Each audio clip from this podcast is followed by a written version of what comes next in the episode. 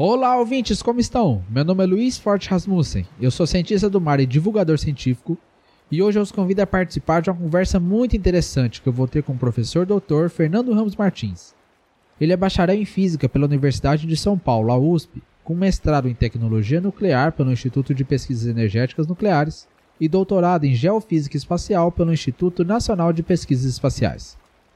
Ele veio falar sobre a pesquisa quentinha que saiu na revista Scientific Reports, do grupo Nature, sobre o aumento de eventos extremos de temperatura do ar na costa do Brasil. Embarque comigo nessa conversa e quem sabe no fim conseguiremos responder. Com quantos paus se faz uma canoa?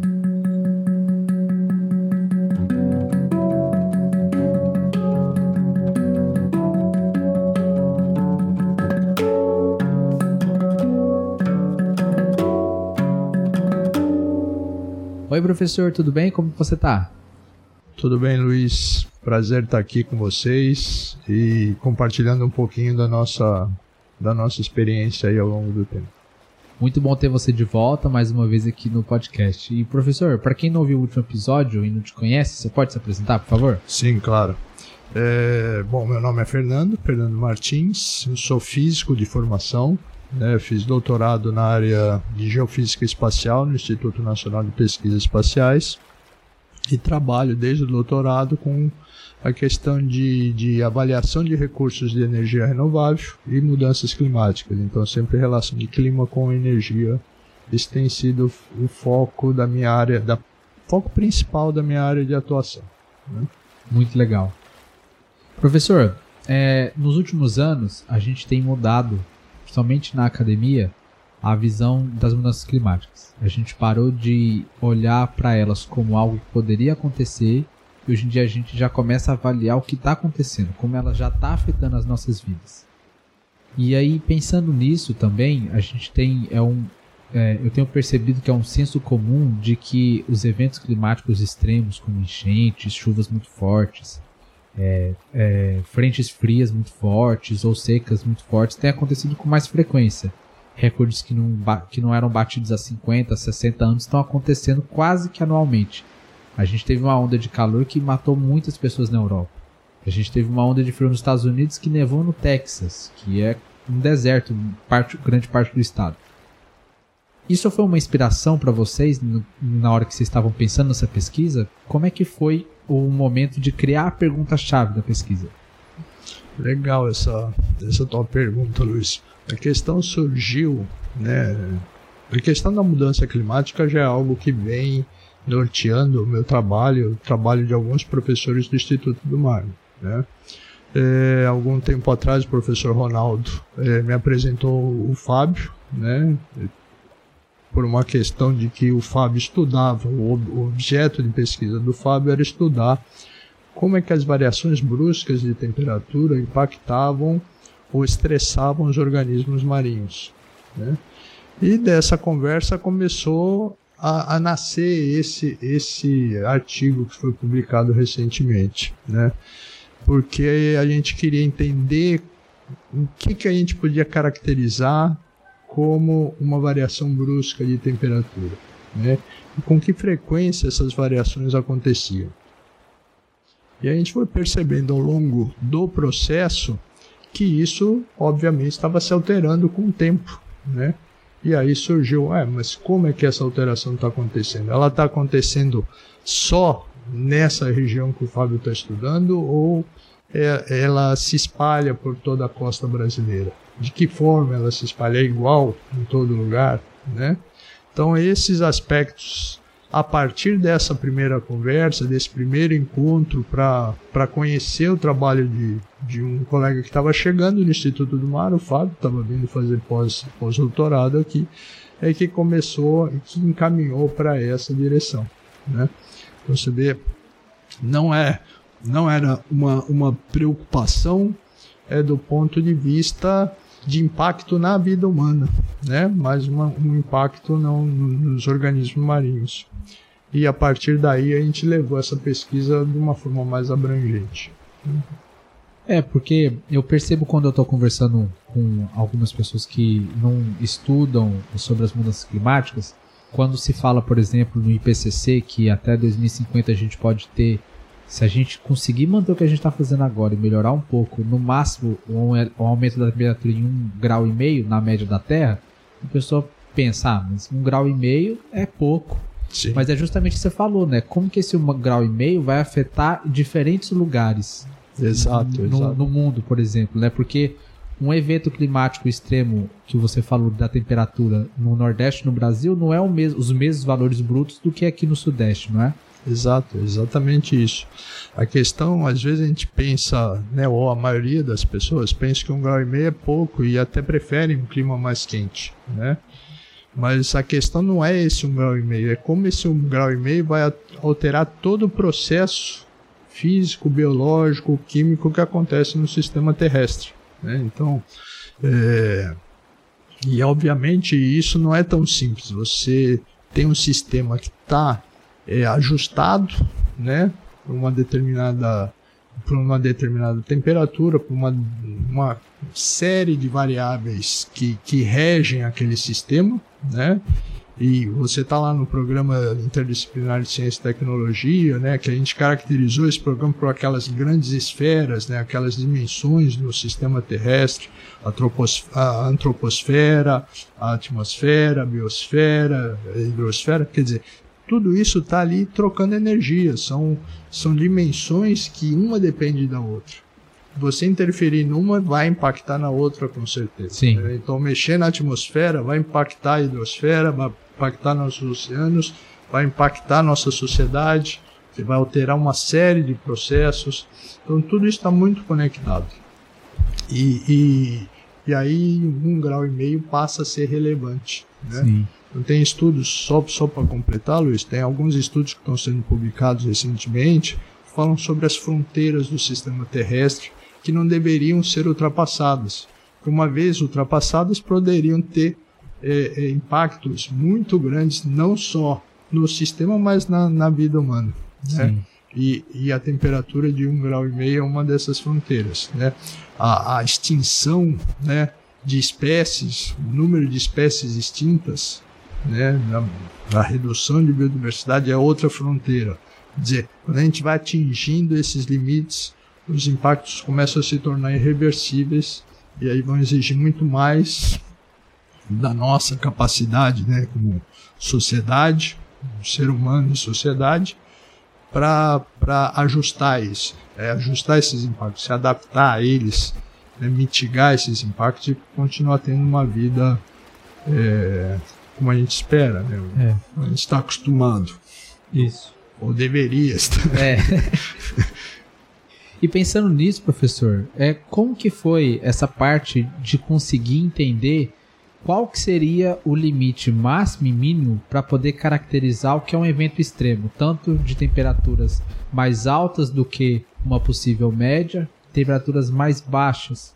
Porque na pesquisa vocês usaram os pontos de amostra as cidades de São Luís, Natal, São Mateus, Iguape e Rio Grande. E Rio Grande.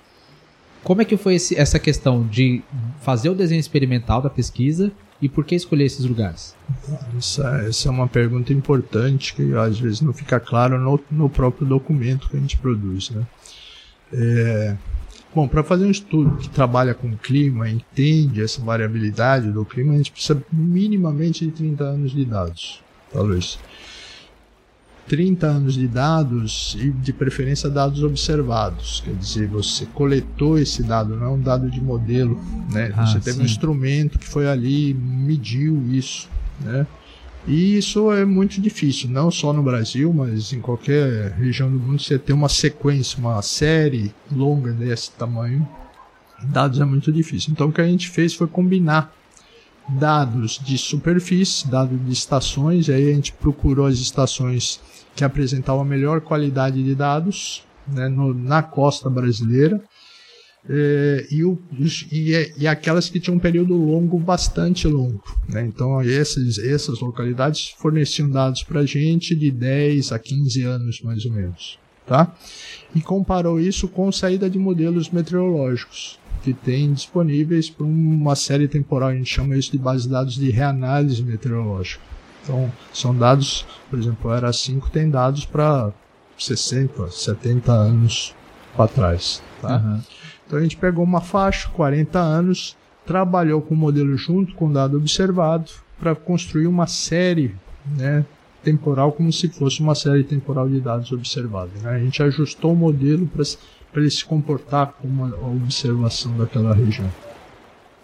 Então por isso que a gente tem grande confiabilidade nesse conjunto de dados. A gente escolheu essas estações também porque elas representavam características climáticas e regionais bastante características daquele local. Uhum. Né? Então nós temos lá Natal, que representa aquele, aqu, aqu, aquela região oceânica, aquela região marinha. É um dos pontos mais ao leste do Brasil, né? Exato. Escolhemos o, o São Luís, né? mais, mais próximo ali da região amazônica e alguns pontos que caracterizavam o lado leste da costa brasileira. Né?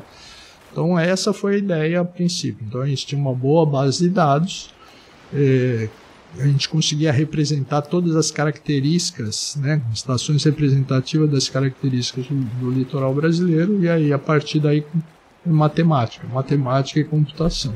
Né? Uhum. A gente utiliza métodos matemáticos para fazer ajustes de distribuições estatísticas para eventos extremos. Isso é uma metodologia específica, usada, por exemplo, na economia também. Né? É, e aplica isso para aquele conjunto de dados para caracterizar e identificar o que, que é extremo em cada região. Entendi. Tá? Então é um, um, trabalho assim bastante extenso, né? E aí entra a interdisciplinaridade. Sim. Né?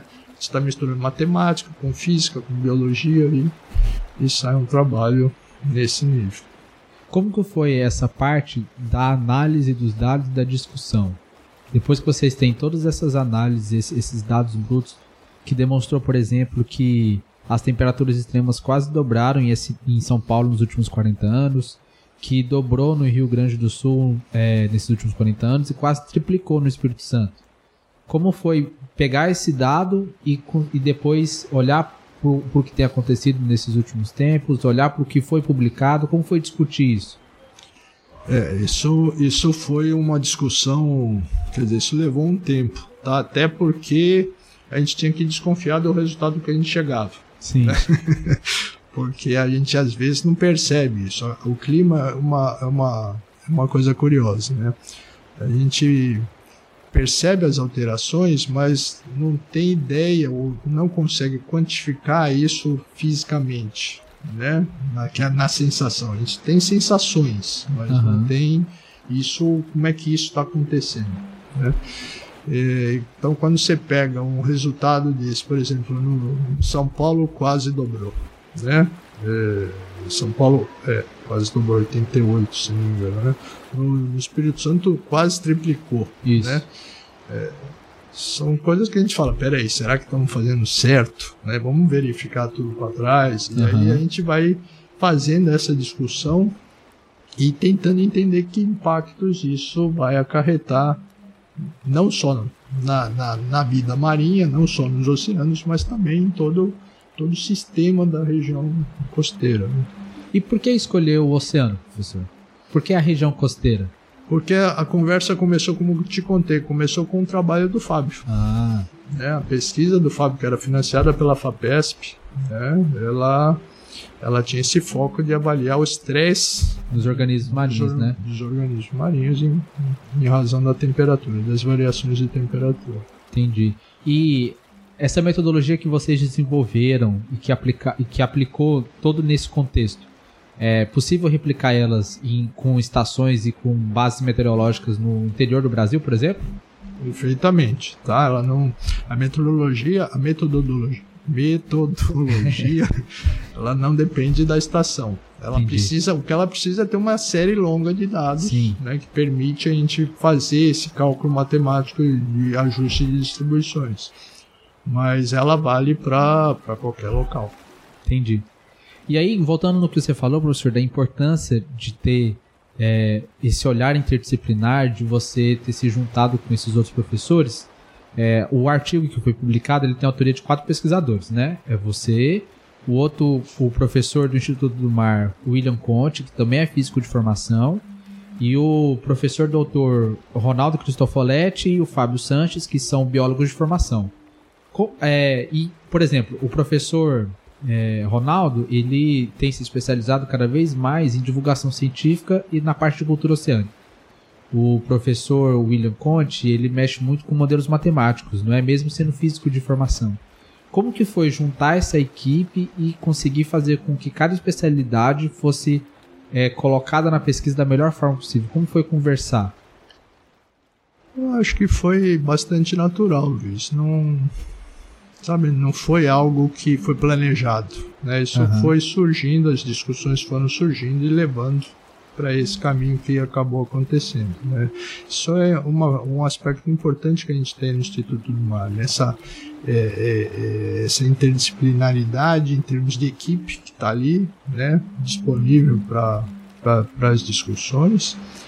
E, e, e e a facilidade que a gente tem de, de relacionamento ali em alguns grupos. Né? Então a gente tem essa liberdade de fazer consultas, de, de, de, fazer questionamentos e aí acabam surgindo oportunidades como essa. Né? Então o, o, algumas pessoas são muito agregadoras né? e trazem ideias e essas ideias ganham corpo nessas discussões. Né? O professor Ronaldo, o Fábio e o, e o William, né, foi um encontro assim meio natural, né? O, o, o professor Ronaldo e o Fábio identificaram ali um, uma, uma pergunta que eles queriam, identificaram a gente como pessoa, eu e o professor William como pessoas que poderiam dar suporte a responder essa pergunta e aí a coisa foi crescendo naturalmente.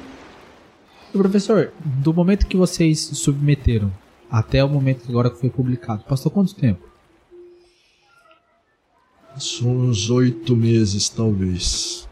Até a publicação final. Tá? Porque o artigo ele é submetido, aí vai para o revisor, né? aí os revisores vão dar o parecer, aí sempre tem algum questionamento. Uhum. Né? Então acho que esse processo levou, não, não acho que não chegou a tanto. Né? Eu acho que contando desde o início do processo, deve ter levado um ano, quer dizer, o início da redação Entendi. do artigo, né? E aí todo esse trâmite depois também levou bastante tempo. Uhum. Mas a gente vai ajustando. E aí a questão toda é: recebe o parecer, muitas vezes o parecer é porque a pessoa não entendeu o método, e aí a gente tem que né, aproveitar duas coisas: explicar para a pessoa, uhum. né, mas também tornar o texto mais fácil de ser mais entendido. Mais fácil né? de ser entendido. Perfeito. E chegando agora na parte final, professor, é, essa é um, uma relação que eu tenho principalmente quando eu vou conversar com pessoas mais velhas do que eu, elas são muito categóricas em dizer que conseguem reconhecer que o mundo de hoje é bem diferente de quando eles eram crianças, por exemplo.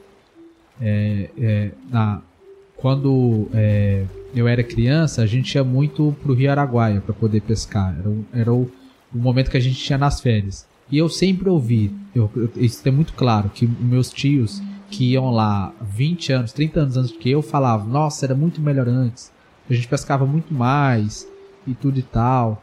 É, consigo ver dos meus avós falando que antigamente não era tão quente, que hoje em dia está mais quente. Só que no momento que eu começo a conversar com eles sobre mudanças climáticas, parece que é uma palavra-chave que fica que, pô, não, talvez não seja tão assim. Ou não, esse é um movimento natural que o planeta Terra já ia acontecer.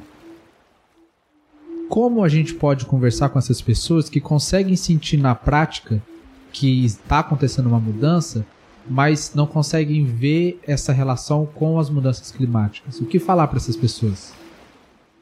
É. Eu, o que eu tenho feito, Luiz, com algumas pessoas, familiares principalmente, né, é, é mostrar para elas que não interessa de quem é a culpa, né? Sim. Nós estamos num momento em que a coisa chegou num ponto que não interessa mais de quem é culpa. Se é do ser humano, se não é do ser humano. O que precisa é a gente juntar forças para fazer com que o mundo continue, né? Sendo aqui esse, esse mundo agradável que a gente pode viver, pode compartilhar momentos, né? E, e, e, e viver com algum conforto, né? Não só para nós, mas para toda a sociedade, né? Que, que isso seja acessível a todos.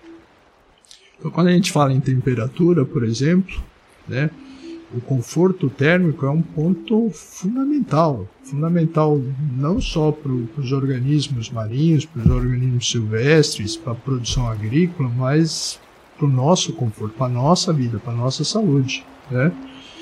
É, da forma como vai, né, todo ambiente vai ter que ser climatizado. Uhum. Né? Então você imagina aquela parte da população que não tem poder econômico para climatizar ambientes internos. Né? Então, essa situação, né, você fala, pô, 20 anos atrás não precisava de ar-condicionado, hoje precisa. Sim.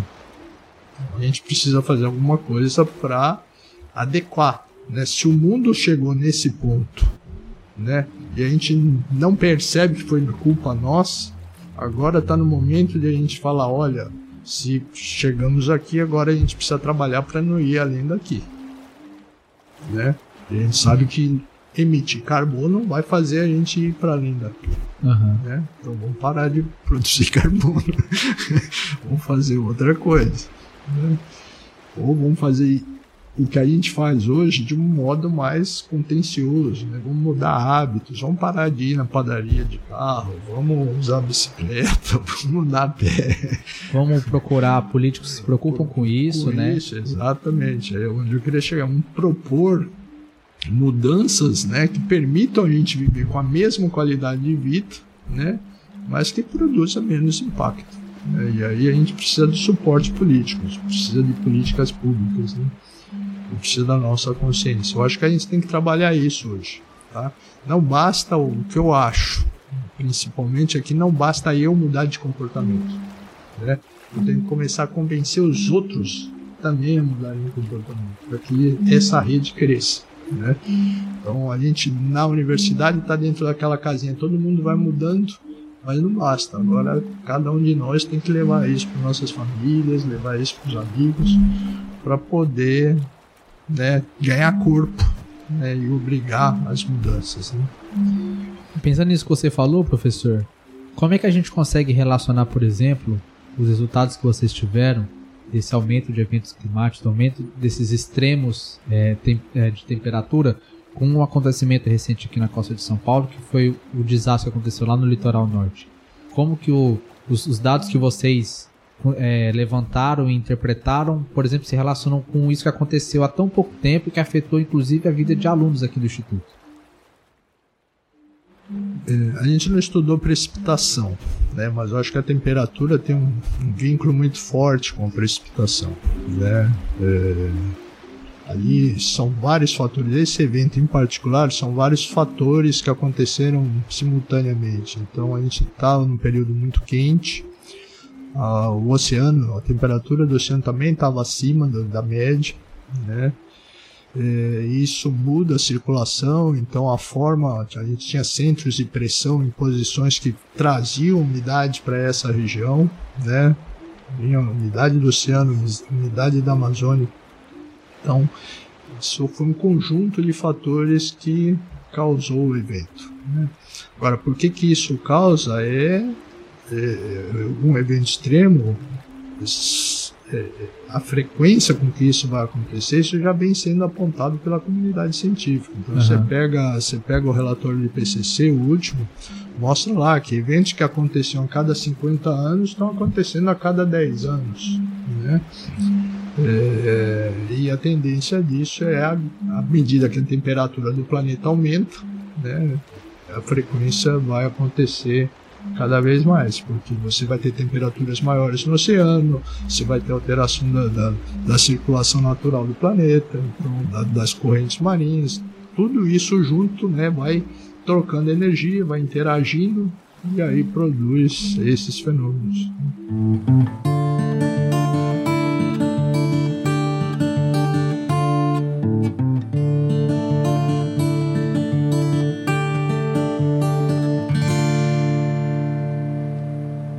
Professor, se algum aluno quiser entrar em contato com você, que se interessou, como é que pode fazer?